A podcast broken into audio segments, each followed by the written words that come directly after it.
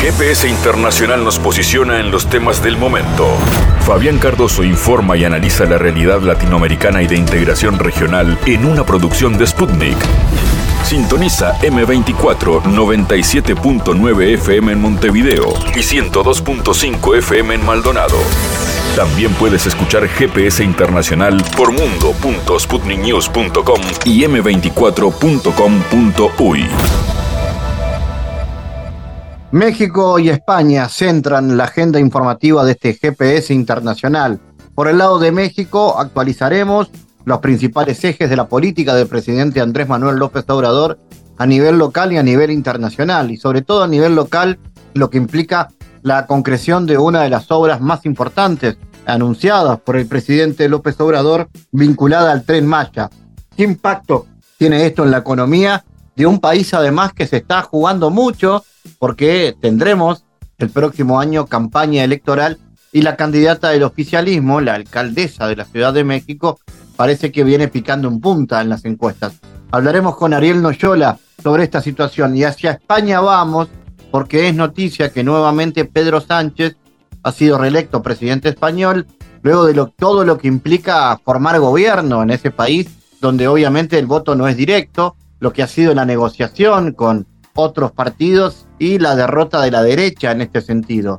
¿Cómo llegó Sánchez y cómo ha sido esa eterna, compleja, intensa discusión política que se da en España? Hablaremos con el especialista periodista español Fernando Berlín.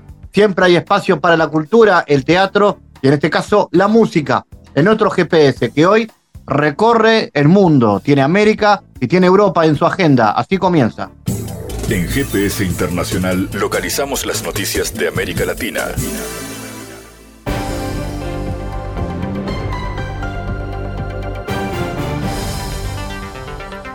Momento ahora para noticias. La supuesta incompetencia política del primer ministro israelí Benjamín Netanyahu es un tema recurrente en la opinión pública del país hebreo, cuya seguridad fue vulnerada el pasado 7 de octubre cuando Hamas atacó por sorpresa varios puntos de Israel, provocando la muerte de más de 1.200 personas.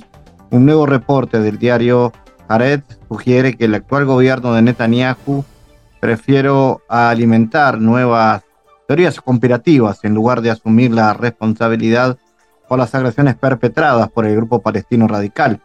Un círculo de fanáticos acérrimos de Netanyahu ha estado propagando una teoría de la conspiración que un grupo de opositores políticos a los planes de su gobierno sobre reformar el Poder Judicial, altos oficiales de las Fuerzas de Defensa de Israel y funcionarios del Servicio de Seguridad conspiraron para permitir que ocurriera la masacre del 7 de octubre y de este modo culpar por esto a Netanyahu, señala el rotativo opositor al actual gobierno de Tel Aviv.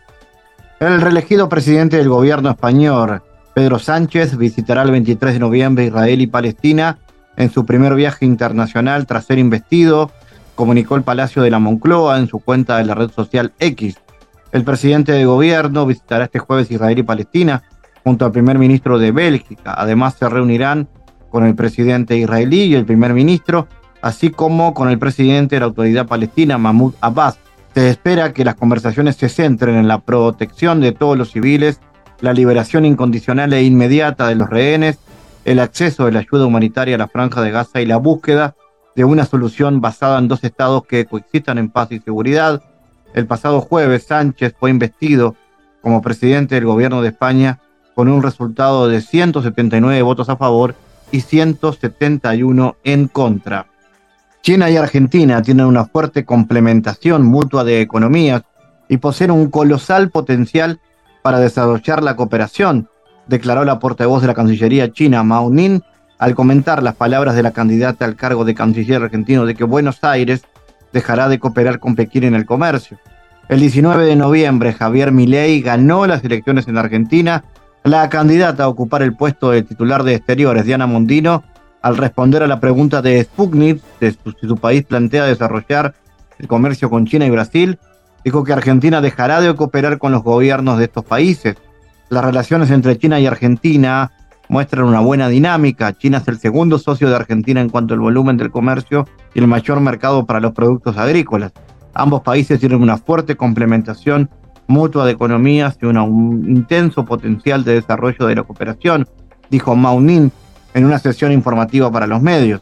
La potencial suspensión de la cooperación de Argentina con China y Brasil pone en peligro el comercio de estos países, que registra como término medio 4 mil millones de dólares al mes, según un análisis que efectuó Sputnik. El pueblo de México tiene a su lado, como un ángel de la guarda, al ejército, a la Fuerza Aérea, a la Armada y a la Guardia Nacional, para que pueda vivir en paz y bienestar, dijo este 20 de noviembre el presidente López Obrador al conmemorar el 113 aniversario de la revolución. No debe de extrañar que nos estén ayudando tanto las Fuerzas Armadas, comentó López, quien a lo largo de su administración ha encargado al Ejército y a la Marina obras emblemáticas de su gobierno, como el Tren Maya y el aeropuerto Felipe Ángeles, la construcción de más de 2.000 sucursales del banco, además de que les ha entregado el control de la Guardia Nacional, la Oficina de Aduanas y la administración de todos los puertos del país, por mencionar solo algunas de las tareas avergüenza. Es de las manchas más terribles en la historia de México. Bueno, Huerta manda un telegrama diciendo a todos los gobernadores que él era, él era el presidente. Y todos, menos uno, se sometieron. Y fue Venustiano Carranza que dijo no. Y el Congreso de Coahuila entonces convocó a la rebelión para restablecer la legalidad y la democracia. Y ahí se autoriza la creación de un ejército para enfrentar a la dictadura. Y ahí se funda el actual ejército para luchar por la legalidad, por la democracia y en contra de la usurpación y del asesinato del presidente Madero. Entonces, como conozco eso, pero además conozco todos los pueblos de México, y en los pueblos de México viven la familia de los soldados, y son hijos de campesinos y hijos de obreros hijos de comerciantes, nada más para el informe de ustedes, de los 25, 26 generales de división que hay en el país, la mayoría son hijos de campesinos, hijos de obreros, hijos de mecánicos, hijos de comerciantes, hijos de militares. Nuestro ejército es un ejército popular por eso digo que el soldado es pueblo uniformado. Y cuando han cometido errores, que los han cometido, ha sido fundamentalmente por órdenes de autoridades civiles, por órdenes de los presidentes civiles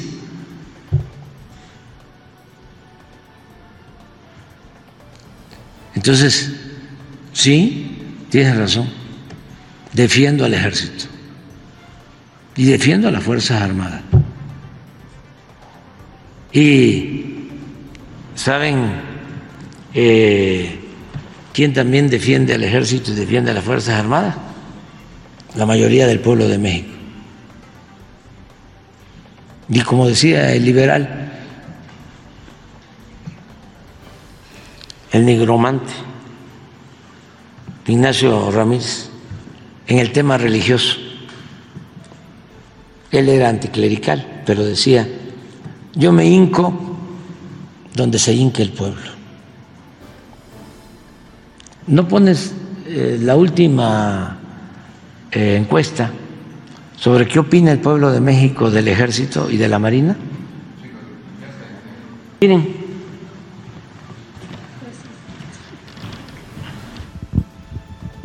y es el INEGI. ¿eh?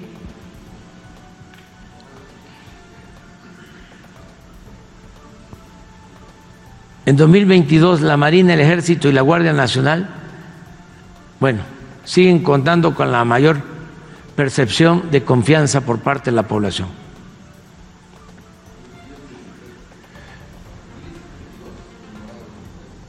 Marina, 89.6. ¿Qué año? 22. 23, 90.1. El ejército, 87.1. 87.2 de aprobación. ¿O es que el pueblo no cuenta? ¿O estos asuntos nada más son para el tratamiento de los académicos, de los expertos, de la élite, de la llamada clase política?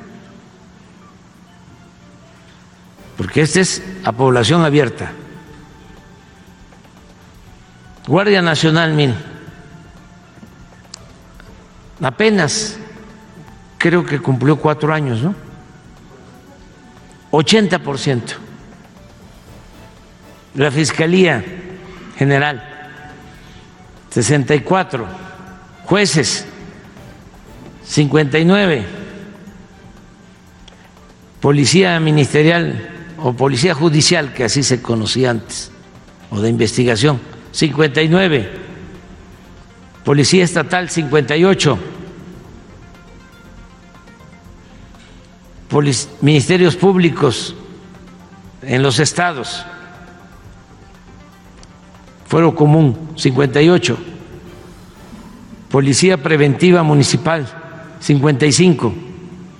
Esto, esta es percepción, porque ya saben, esto viene de lejos. Tránsito, 47. Porque también este, en defensa de los tránsitos, ¿saben cómo nos manipulaban? De que la corrupción era la mordida. La corrupción, así lo difundía la mafia del poder político y del poder económico, eran los eh, de tránsito, la mordida.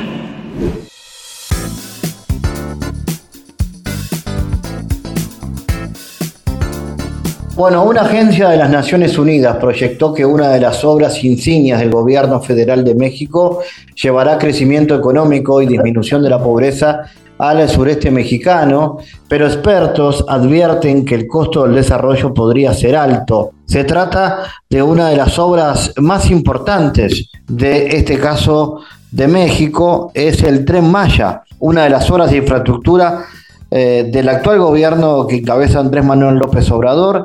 La ruta pretende interconectar las principales ciudades de la península de Yucatán y ha generado mucha polémica por los presuntos daños que podría causar en la región sureste del país. Desde el 2020, al inicio de la planificación y construcción, se analizó la posible resonancia de la obra con 1.554 kilómetros de vía en las condiciones sociales, económicas y medioambientales de la región sureste.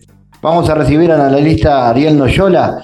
Ariel, ¿cómo analizas la importancia del tren Maya para el desarrollo del sur del país? ¿Estamos ante una de las obras de infraestructura claves del presidente López Obrador? ¿Qué tal, Fabián? En efecto, el tren Maya es uno de los proyectos estratégicos de este gobierno. Hay que recordar y destacar que eh, cuando era candidato todavía a la presidencia, López Obrador dijo que una de sus prioridades era impulsar el desarrollo económico en el sur y el sureste de México. Hay que recordar y, también comentar al auditorio, Fabián, que en México la zona de mayor desarrollo es la zona del Bajío y al mismo tiempo la región norte del país. Sin embargo, en el caso de los estados que se localizan en la zona sur y sureste, realmente a lo largo de las últimas décadas han estado en el abandono, incluso sus tasas de crecimiento, a pesar de que se trata de entidades federativas con abundantes recursos naturales, sus tasas de crecimiento han sido bajas y en algunos casos incluso hay caída de la actividad económica eh, en los años previos al inicio de este gobierno.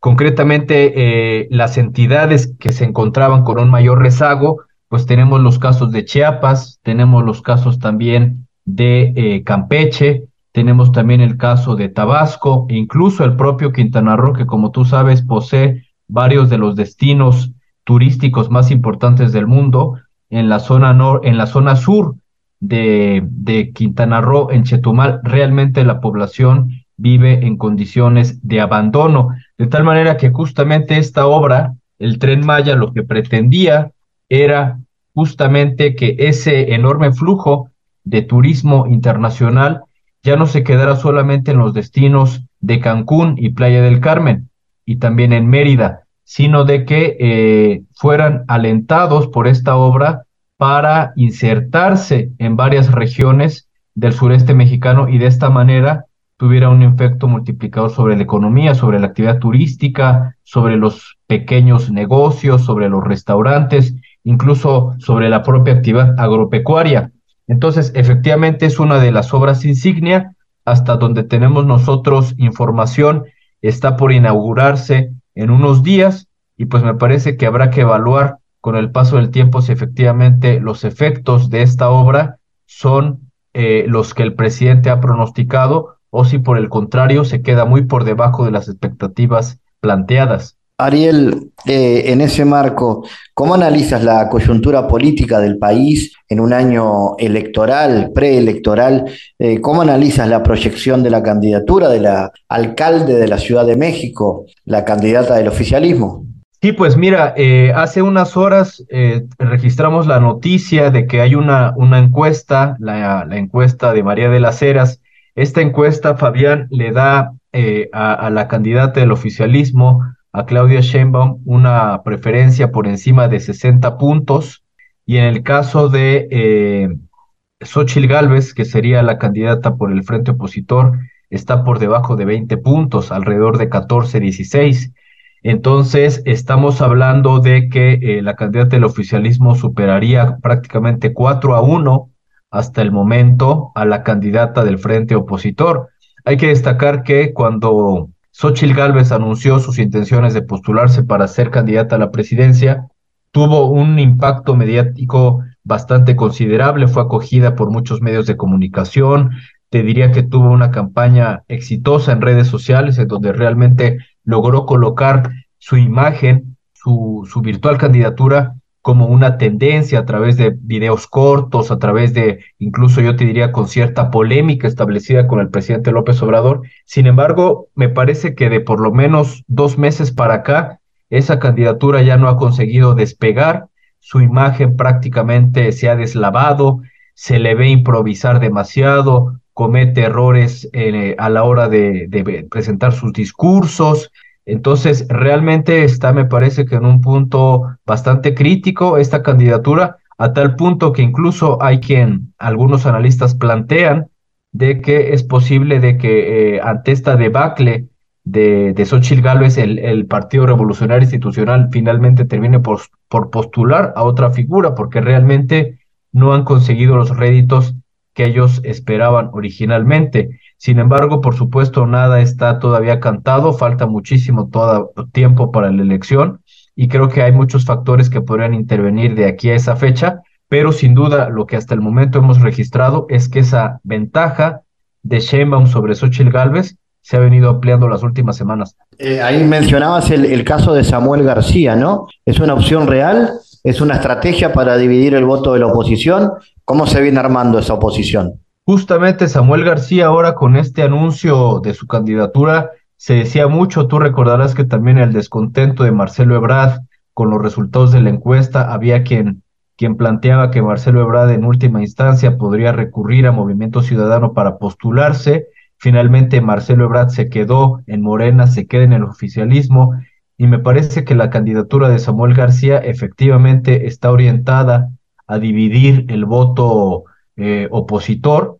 Y me parece que eh, va a ser un escenario bastante interesante, de tal manera que también algunos analistas plantean que esta candidatura de Samuel García le cae como anillo al dedo al oficialismo, porque si de por sí la postulación de Xochitl Gálvez ya venía cuesta abajo, ahora con la postulación de Samuel García, pues incluso hay quien plantea que con una campaña exitosa, que es, digamos, eh, el fuerte de esta, de, del gobernador de, Nuevo León, las redes sociales, eh, TikTok y, y, demás, incluso podría mandar a Xochitl Gálvez hasta la tercera posición. de tal manera que en ese contexto hablaríamos de que Claudia Sheinbaum prácticamente tiene el camino despejado para llegar al Palacio Nacional en 2024. Finalmente, Ariel, ¿qué estará en juego en materia de desarrollo y política exterior del país de cara a las próximas elecciones? ¿Y cuáles serán los desafíos que deberá enfrentar el país en ese marco? Me parece que vivimos en un panorama bastante complejo. Fabián, tú sabes que justamente esta semana la elección de, Javier Milei en Argentina marca, sacude el tablero político latinoamericano.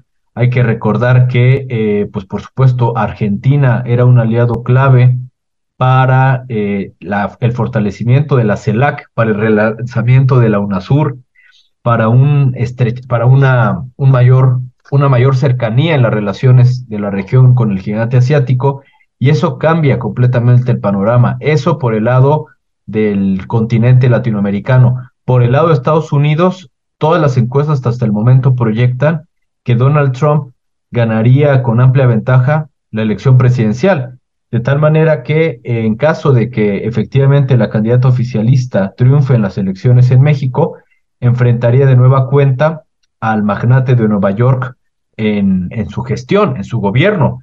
Y hay que también recordar que el presidente López Obrador realmente se la vio muy complicada a la hora de negociar sobre todo el tema migratorio, a la hora de que eh, sufrió las presiones por parte de Donald Trump de echar abajo el Tratado de Libre Comercio, el, el TEMEC, y por otro lado también la imposición de aranceles.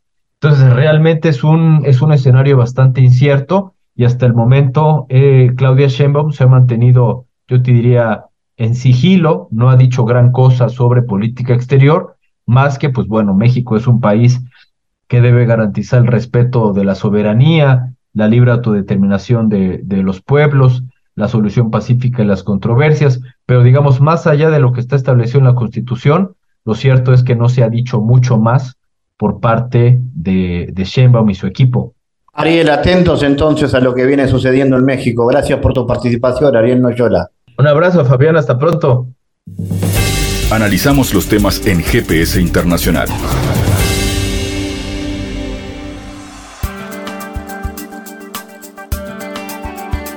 La Plaza de Cibeles en Madrid es el epicentro de una nueva concentración, luego de que el líder del Partido Popular, Alberto Feijó, y el de Vox, Santiago Abascal, convocaran una protesta contra el presidente del gobierno en funciones, Pedro Sánchez, y su pacto con independentistas catalanes que le permite seguir en el poder.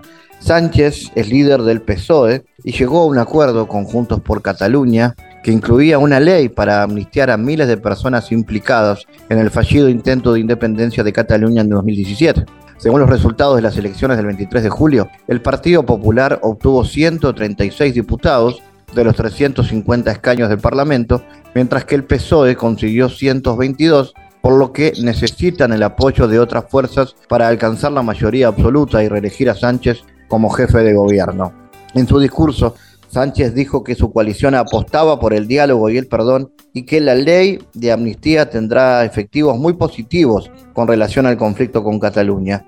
Vamos a analizar este asunto. Estamos en contacto con el analista español Fernando Berlín, al cual agradecemos su presencia. Fernando, ¿cómo analizas el impacto en el sistema político español del acuerdo entre Sánchez y el movimiento independentista? ¿Se está por quebrar España, como auguran algunos sectores de la derecha?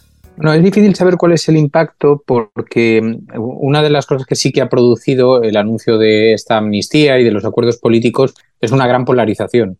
Hay una parte de España que además no necesariamente están eh, muy asociados a la derecha y la extrema derecha, que desde luego esos por supuesto están em, em, participando en las protestas, pero también hay mucha mucha desconfianza en una, de forma más transversal. A antiguos militantes del Partido Socialista tampoco ven con buenos ojos estos acuerdos porque supone darles mucho peso a los soberanistas, a los nacionalistas, al independentismo catalán, vasco. Eh, en realidad, si, si nos atenemos a los términos del acuerdo, el acuerdo es mucho menos ambicioso de lo que la prensa ha presentado. Hay una gran crispación, pero es una crispación un tanto manejada por el Partido Popular y yo creo que todo se sintetiza en que aquí la derecha se ha enfadado mucho, pero no tanto por los acuerdos ni por la amnistía, sino porque se vieron con el poder entre las manos, porque creyeron, lo decían todas las encuestas, lo decía el, clima político, se veía un cambio de ciclo y pensaban que iban a gobernar. Que el Partido Socialista haya logrado estos acuerdos ha demostrado que no podían gobernar y esto es lo que ha provocado tanta irascibilidad. Pero de ahí a deducir que esto pueda provocar una ruptura del país es improbable, pero es verdad que esto ha crispado mucho y que mantiene una alta crispación en el país. Claro, sin duda, de cualquier manera, tiene un, impacto fuerte esa, esa crispación. Eh, ¿Cómo analizas las negociaciones de Sánchez para la conformación de este nuevo gobierno? ¿Hay una agenda política consensuada en este marco? Fíjate, a mí fuentes de la negociación nos lo describían diciendo, es el pacto del no pacto, porque en realidad es una declaración de principios donde ambas partes lo que les gustaría lograr, pero no se acuerda ninguno de esos, ninguna de esas metas, salvo la amnistía, el perdón de los independentistas que em, después de la votación que emprendió para la independencia el 1 de octubre en Cataluña, son perdonados por esta, por esta nueva ley que se va a aprobar. Salvo eso, el resto son ideas vagas, posiciones expresadas en un documento. Había alguien que me lo definía como es un gran documento de ingeniería política, porque dice mucho sin decir nada en realidad. Eh, abraza muchas ideas, pero en realidad no suscribe ninguna. Así que Sánchez ha logrado un acuerdo, pero en realidad con concesiones limitadas, porque todavía no se sabe cuáles son. Habrá que negociarlas. Eso es lo que dice el acuerdo en realidad. Puede gustar más o menos, pero aquí ya hemos vivido otras negociaciones, incluso de la derecha, donde se han hecho concesiones muy importantes al nacionalismo y al independentismo. El propio José María Aznar, que no es sospechoso precisamente de izquierdista, de un gobierno claramente de derechas, eh, en una sola, en una sola jornada negoció más transferencias para Cataluña de las que ahora se están negociando. Así que es difícil ver qué consecuencias pueda tener, pero en todo caso, yo sí que te puedo aportar una mirada que no se está aportando aquí en este país, y es que el acuerdo que permite gobernar a Sánchez aglutina a ocho partidos políticos diferentes. Esto sí es una novedad en el Parlamento español, que ocho partidos políticos diferentes, que además tienen una variedad muy amplia de procedencia ideológica, porque los hay conservadores, eso sí, todos o soberanista o independiente independentistas, pero hay partidos conservadores, partidos muy de izquierdas y, el propio Partido Socialista o, partidos más locales como Coalición Canaria o, el BNG de Galicia. Pero es un dibujo muy policromado de España, tanto ideológicamente, porque son conservadores a partidos de izquierdas, como de procedencia de diferentes lugares. Así que creo que es una buena oportunidad para la España plural, la España diversa. Eso a la derecha no les suele gustar mucho, pero la realidad es que si es manejado inteligentemente, es una oportunidad para hacer un nuevo proyecto político. ¿Se espera una mayor autonomía de las regiones, Fernando, a partir de esto? Bueno, desde luego, algún impacto en la forma de configurar el Estado tendrá, porque aunque solo sea porque hay el acuerdo supone una declaración de intenciones del gobierno y algunas concesiones, sin duda. Pero aquí hemos visto en tiempos de Aznar concesiones mucho más importantes, transferencias en materia de presupuestos, también, por ejemplo, en lo relativo a la, seguridad. Así que es difícil evaluar, evaluar cuánto será el, cuánto será esa mayor autonomía de las, de las comunidades, pero de momento lo que sí que sabemos es que es una representación, es la primera vez que el independentismo en España se ha sentido partícipe de la conformación de un gobierno dentro del marco de la Constitución, es decir, que se han implicado en un gobierno nacional. Y esto también cambia la perspectiva desde las comunidades hacia España, no solamente desde España hacia las comunidades, ¿no? En este marco, Fernando, por supuesto, hay, hay muchos desafíos. Hablemos de la situación económica hoy de España. ¿Cómo influye la situación económica? Primero, ¿cuál es? Y segundo, ¿cómo influye esto en el aumento de la popularidad de movimientos de, derecha como Vox, por ejemplo? Bueno, España está en una anomalía económica respecto a los países vecinos porque aquí los indicadores están siendo muy positivos. Tenemos una inflación alta, los precios de la cesta de la compra son, están subiendo. En, en, las últimas semanas han bajado algo, pero hemos asistido de pronto a un encarecimiento de los productos de las materias primas bastante elevado y eso tiene que ver con la guerra en Ucrania, también con el impacto que puede tener sobre el precio de los combustibles la, inestabilidad en Oriente Medio, pero eh, lo cierto es que los datos económicos acompañan al gobierno y esa probablemente es una de las cuestiones que explican por qué el gobierno consiguió resistir en las elecciones generales. Porque pese al descontento que impregnan en la política desde la derecha y la extrema derecha, lo cierto es que la economía está yendo bien. La prueba está en que incluso cuando se anunció el acuerdo finalmente y la investidura de Pedro Sánchez, las bolsas en España subieron, no bajaron. De manera que no parece que el mercado esté penalizando en absoluto la situación española. Fernando, en ese marco también se puede decir que estamos ante una agenda transnacional del ascenso de las derechas a nivel iberoamericano, por ejemplo, con lo que acaba de suceder en Argentina. con el ascenso de Milei. ¿Qué perspectivas ves al respecto? Hombre, hay una preocupación muy extendida entre los analistas sobre cómo se está expandiendo la corriente autoritaria en buena parte del mundo. Lo hemos visto ahora con Argentina, pero lo estamos viendo en una buena parte de los países europeos con el ascenso de la extrema derecha en algunos gobiernos regionales y hay un cierto clima de que el autoritarismo se puede imponer como mecanismo de conversación política, lo cual es bastante grave. España se ha resistido a esto. Quizá uno de los éxitos ha sido una de las cuestiones más celebradas es que este gobierno lo que sí que ha conseguido es frenar la posibilidad de que gobernase en España la derecha con la extrema derecha, que no es un asunto menor, sobre todo porque nosotros tenemos una historia reciente donde la extrema derecha hizo muchísimo daño a la convivencia durante décadas. Así que sí, es muy preocupante la corriente de autoritarismo y de extrema derecha que se está extendiendo por el mundo y ahora parece que es el ciclo que toca. ¿no? También vivimos una política muy espectacularizada donde todo se convierte eh, en algo más parecido a los movimientos de las redes sociales, muy teatralizado. Es el caso de Milley. Vemos un personaje que aparentemente no está bien, no está en sus cabales y sin embargo consigue una gran notoriedad, tanto electoral como social. ¿no? Que esto también nos, nos indica un poco cómo se está transformando la política y la manera en la que eh, están viviendo de este espectáculo y de esta polémica que generan, pues por ejemplo, las redes sociales, ¿no? Así que esto parece que se traslada también a los electores. Pero desde luego es muy preocupante esta corriente general que se está instalando. Entonces, a mediano plazo, ¿cómo ves las perspectivas de, esta España? ¿Logrará tener estabilidad política? En España es difícil prever cuál va a ser el clima de estabilidad, porque ahora el gobierno tiene que hacer un enorme ejercicio por tender la mano al espacio central del tablero, al más moderado, que también está enfadado por la amnistía y que también está enfadado por las concesiones. Y Tender la mano a la derecha va a ser difícil porque la derecha ha decidido utilizar una estrategia de desgaste durante los próximos años muy intensa. Así que probablemente no aflojen. Pero es verdad que la gobernabilidad como tal va a depender de que les aprueben los presupuestos, de que el independentismo siga eh, facilitando y tendiendo la mano al, gobierno. Y yo creo que aquí la cuestión es que hay una gran oportunidad, porque hoy eh, España es mucho más plural que eso está incluso recogido en la Constitución, pero no se había concretado.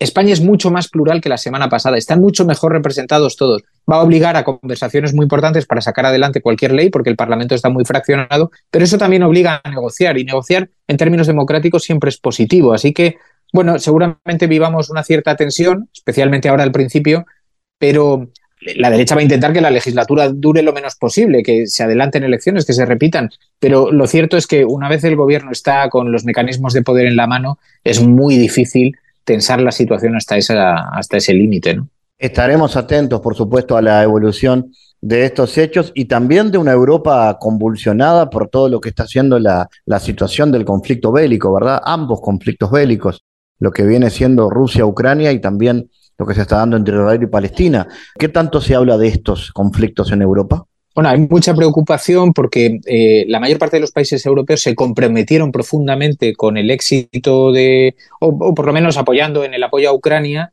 No tanto, no, supongo que no confiaban tanto en el éxito de, digamos, de la resistencia ucraniana, sino que hubiera una, una demostración fija que consiguiera ralentizar el, la guerra lo más posible. Eh, hay mucha preocupación, pero también es verdad que ha ocurrido un fenómeno que nadie esperaba y que desde luego seguramente Rusia tampoco esperaba, y es que se han aglutinado eh, los países europeos. Estábamos viviendo una suerte de efecto centrifugador, veíamos como desde el Reino Unido a otros países empezaban a titubear con la idea de salirse de la Unión Europea y eh, la guerra de Ucrania ha unificado muchos criterios aunque hay disparidad de opiniones, aunque hay diferentes aproximaciones, pero lo cierto es que se ha producido un efecto de cohesión, de revitalización del proyecto europeo que hace unos años pocos habrían calculado, ¿no? Así que es difícil calcular, eh, saber en qué puede derivar toda esta situación. Dependerá de lo que dure el conflicto en Ucrania, dependerá de lo que dure el conflicto en Oriente Medio, pero paralelamente lo que sí hay es una, una mirada extendida de que estamos asistiendo a un gran proceso de reposicionamiento geopolítico global, donde China,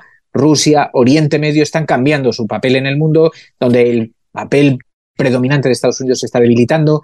Así que todo el mundo es consciente de que se están produciendo grandes movimientos que van a configurar el mundo de, los próximos, de las próximas dos o tres décadas, y que se está produciendo en este momento.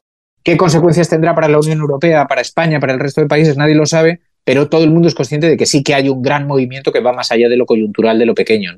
Fernando Berrín desde España, como siempre, gracias por estar con GPS. Gracias a vosotros. En GPS Internacional navegamos por la sociedad y la cultura.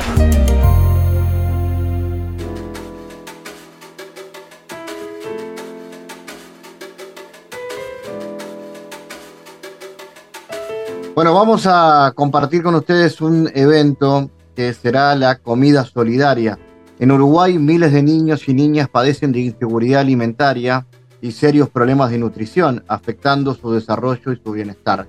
Comida Solidaria es una iniciativa de la sociedad civil que busca asegurar una alimentación adecuada para nuestra población, promoviendo a la vez un entorno de convivencia pacífica en los centros comunitarios, ollas populares y merenderos de Montevideo.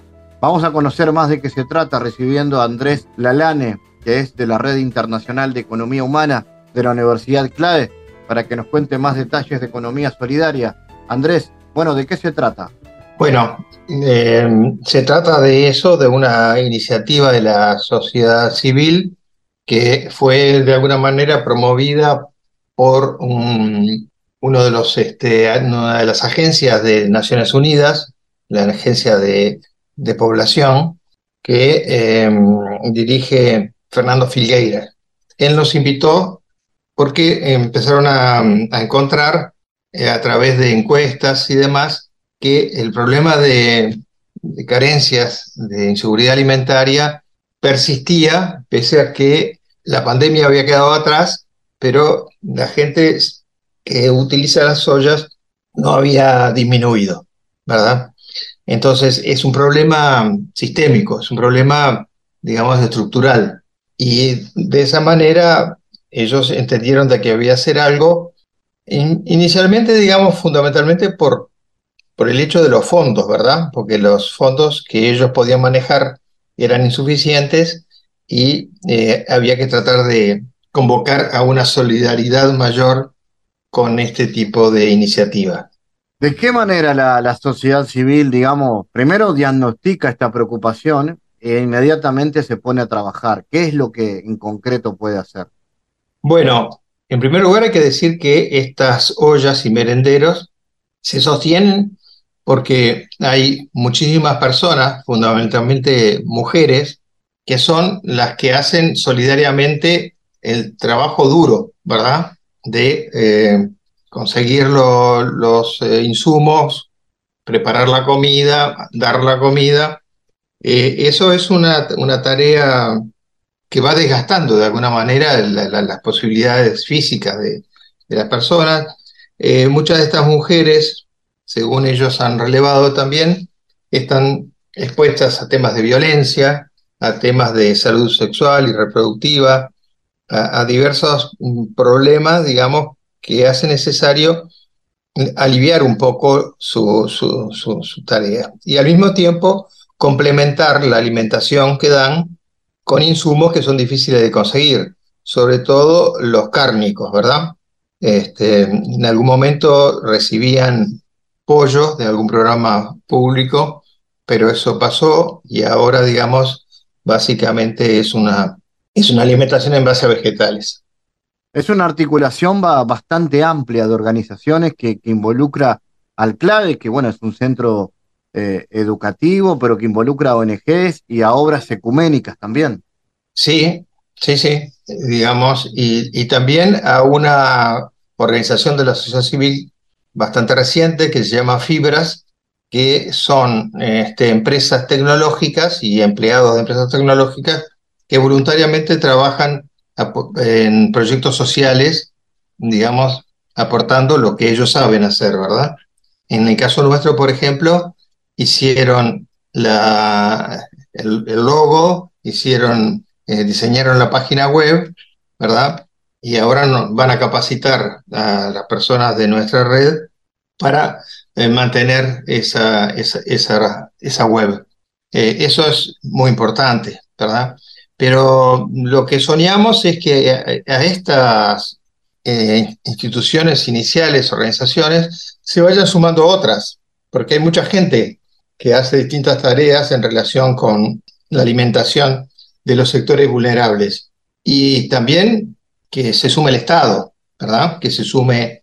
Eh, la Intendencia ya está trabajando desde hace tiempo, la Intendencia eh, cumple una labor muy importante, no solo de, dar algunos insumos, sino también de la distribución de todo lo que recoge Redalco, ¿verdad? Entonces, hay actores en el territorio que tenemos que ir juntando para que esto no sea solamente eh, un mínimo, sino que sea un espacio digno, que tenga sostenibilidad y que tenga también la posibilidad de dar eh, otros servicios, por ejemplo, de apoyo escolar, ¿verdad? De recreación, deportivos, digamos, porque todo esto en definitiva es eh, crear comunidad, ¿verdad? Sería un poco, digamos, el, lo que está por detrás. Lo inmediato es la comida y lo inmediato, inmediato es conseguir recursos económicos para comprar los insumos que faltan. Andrés, ustedes están haciendo también una convocatoria a sumarse a cualquier ciudadano que quiera formar parte.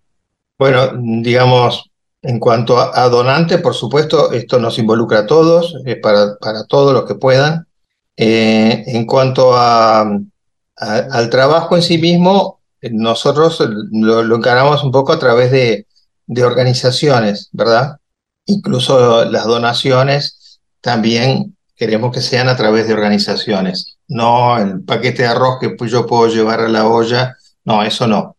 Pero bueno, eh, tiene muchas, eh, muchas posibilidades y una de las cosas también que nos, nos ocupa y que vamos a ver si podemos intervenir es tratar de que parte de la enorme cantidad de alimentos que se, que se desperdician, que terminan en la basura, eh, pueda ser, que están en condiciones, ¿verdad? Alimentos por ejemplo, de, de los supermercados, de la roticería de supermercados, alimentos que algunas empresas, porque se acerca la fecha de vencimiento, ya los retiran de la venta, pero están en condiciones, digamos. Todo eso hay que organizarlo, hay que crear, digamos, los mecanismos no solamente físicos y de distribución, sino legales, de que eso se pueda hacer con seguridad. ¿En primera instancia va a ser únicamente en la capital o está previsto extenderlo a todo el país? Va a ser en la capital, digamos, porque es donde ya hay una, una estructura montada. Este, está el trabajo de Redalco, no sé si lo mencionamos, que es el que recoge la parte de hortalizas y, de frutas de los mercados y de productores. Eso está, o sea, hay, hay, aunque Redalco también está llegando a algunos puntos cercanos a, a Montevideo. Pero la ambición es probar un modelo de este tipo y poderlo llevar a todo el país, ¿verdad? En Montevideo la situación posiblemente cuantitativamente es mucho más grave, pero esto en realidad tiene, tiene que ver con un propósito de cuidar a la población vulnerable y sobre todo a los niños. Si no alimentamos bien a los niños de corta edad, evidentemente vamos a tener ciudadanos con, con, carencias y, problemáticos, ¿verdad? Todo esto debería ser reconocido como, como una política público, pero con, con, con aporte privado. No queremos que sea simplemente una política pública de la cual el resto de la sociedad se desentiende. Andrés Lalane, gracias por estar en este contacto con GPS. Bueno, Fabián, gracias a ti y éxito con tu programa. El mundo en GPS internacional. En diálogos geopolíticos analizamos diversos asuntos que atañen a la política mundial, desde el abordaje de los ámbitos multilaterales de articulación política a nivel global hasta las cualidades y los propósitos de las configuraciones regionales, tanto en América Latina así como en otras regiones. Nuestro objetivo es poner foco a una gran diversidad de temas que atañen a la geopolítica en el mundo contemporáneo. Para eso vamos a recibir a Santiago Caetano, aquí en GPS. Bienvenido, Santiago. ¿Qué tal, Fabián? Los procesos de construcción de poder entre las distintas unidades del sistema internacional, con características estructurales asimétricas, refieren a la definición o cuestionamiento de las reglas que los actores estatales periféricos establecen, lo cual, en determinadas circunstancias, lleva a la presión para modificar normativas que tienen que ver con los bienes naturales, En este contexto de profundización de los procesos globales, en el marco de la globalización neoliberal, se plantean nuevas reglas que favorecen la privatización de la naturaleza y los servicios públicos, así como también la promoción de inversiones productivas que pueden dañar los sistemas ecológicos. El nuevo sistema de producción global se caracteriza por la fragmentación de las unidades productivas y su deslocalización por parte de las empresas transnacionales, que ponen en marcha los procesos de localización de las cadenas productivas en función de las ventajas que ofrecen los países o conjunto de países. Ello a su vez está impulsado por la consolidación del capitalismo a nivel global, a partir de lo cual este proceso de reorganización productiva, mediante el cual se fragmenta la producción en diferentes regiones, motiva el ajuste de costos y la expansión de ganancias por parte de las empresas transnacionales. Se podrían diferenciar la segmentación de la producción en cuatro eslabones característicos, donde se encuentran los países que en primer lugar están en la frontera tecnológica, especializados en investigación y diseño, y que son líderes en los sectores industriales y los servicios referidos al conocimiento. Luego, aquellos que desarrollan tecnologías complementarias y productos con servicios de media y alta tecnología. En tercer lugar, los que ensamblan la producción y son productores eh, de bienes de baja tecnología. Y por último, los proveedores de materias primas, donde destacan los latinoamericanos. Como alega la autora Carrau, aquellos países que se encuentran en los eslabones intensivos en prácticas extractivistas, en el uso de materias primas, se destacan por establecer medidas de protección ambiental endebles y una dotación abundante de recursos naturales. En este sentido, la autora advierte que la inserción dependiente de los países del sur en la economía global y la división internacional del trabajo atraviesa esta distribución de eslabones, profundizando además la injusticia económica, social y ambiental histórica. Gracias Santiago por tu aporte a GPS Internacional. Gracias Fabián, hasta la próxima. GPS Internacional, una producción de Sputnik con la producción periodística de Santiago Caetano, siguiendo los temas más importantes de la agenda latinoamericana y con visión global. Esta producción de Sputnik que se despide y que nos invita también a que nos sigan a través de las redes sociales. En Twitter somos GPS Inter y estamos también en Facebook, GPS Internacional. Fabián Cardoso en GPS Internacional junto a los protagonistas analizó la realidad. Una producción de Sputnik por M24, 97.9 FM en Montevideo y 102.5 FM en Maldonado. Que puede volver a escuchar en mundo.sputniknews.com y m24.com.uy.